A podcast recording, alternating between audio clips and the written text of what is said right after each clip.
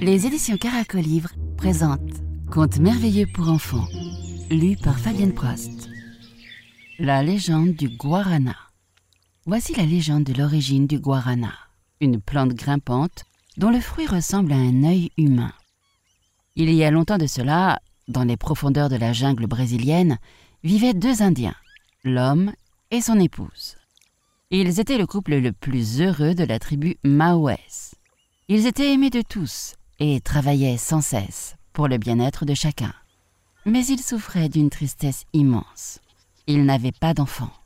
Le grand dieu indien, Tupa, dieu du tonnerre, avait alors pris pitié d'eux et leur avait fait cadeau d'un fils. La naissance de l'enfant avait rendu le couple encore plus heureux et plus prospère.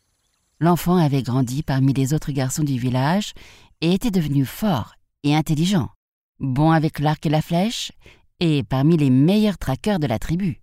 Et lorsqu'il n'aidait pas sa mère avec les tâches quotidiennes et son père à pêcher et chasser, il s'efforçait d'apprendre les mille et un secrets de la jungle. D'ailleurs, le garçon savait presque tout au sujet des animaux. Certains juraient qu'il pouvait parler aux singes, chanter avec les oiseaux de la forêt et même faire danser les serpents.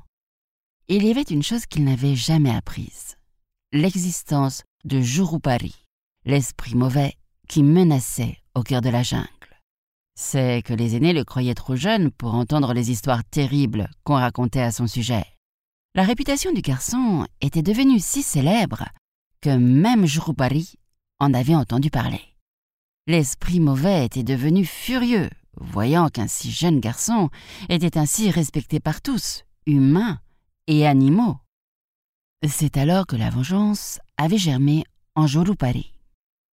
Un jour, le garçon adoré de la tribu était parti seul, comme il lui arrivait souvent, afin de cueillir des fruits exotiques pour sa mère. Il était monté dans un grand arbre à pain dont les fruits sont aussi gros que deux poings. Pour les manger, on les coupe en tranches épaisses que l'on fait cuire sur un feu de charbon. Là, le dedans devient blanc, tendre comme de la mie de pain frais. Jorupari avait vu sa chance. Il s'était transformé en serpent d'apparence inoffensive. Le garçon ne s'était pas inquiété à la vue de ce grand reptile qui descendait le long des branches et qui se rapprochait de lui. C'est là que le serpent l'avait mordu à la cheville pour lui injecter son venin mortel. Entièrement paralysé, l'enfant n'avait pu se retenir à la branche et était tombé de l'arbre. Au crépuscule, ne voyant pas leur fils revenir à son heure habituelle, ses parents s'étaient inquiétés.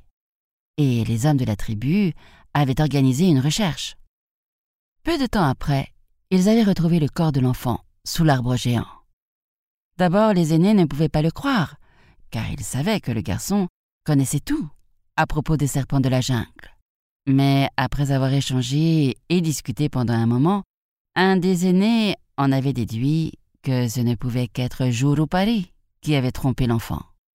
La tribu entière et les tribus voisines avaient beaucoup pleuré la mort du jeune garçon. Même le grand dieu indien Tupa avait été profondément attristé. Si bien que de puissants grondements de tonnerre avaient été entendus à des milles à la ronde, bien qu'il n'y avait aucun nuage dans le ciel. C'est seulement la mère du garçon qui avait pu comprendre le message que le dieu envoyait à la tribu. Le dieu tonnerre voulait les soulager de la perte d'un enfant si merveilleux et se venger de Jurupari. Tupa avait réclamé de la mère qu'elle plante en terre les yeux de son fils et qu'il en naîtrait une plante unique. Les mois avaient passé. Les parents avaient longtemps pleuré sur la tombe de leur enfant. Puis, par une radieuse matinée, une très belle plante y avait poussé, dont les petits fruits ressemblaient aux yeux du garçon. C'est ainsi qu'est né le guarana, qui en langue toupie veut dire l'arbre de vie, qui apporte la santé et le bonheur. Depuis, dans certains villages le long de l'Amazonie, au Brésil, les Indiens mastiquent le fruit ou le font sécher pour le réduire en poudre, comme on le fait pour le café, et le boivent. Et on raconte que certains vivent jusqu'à un âge très avancé.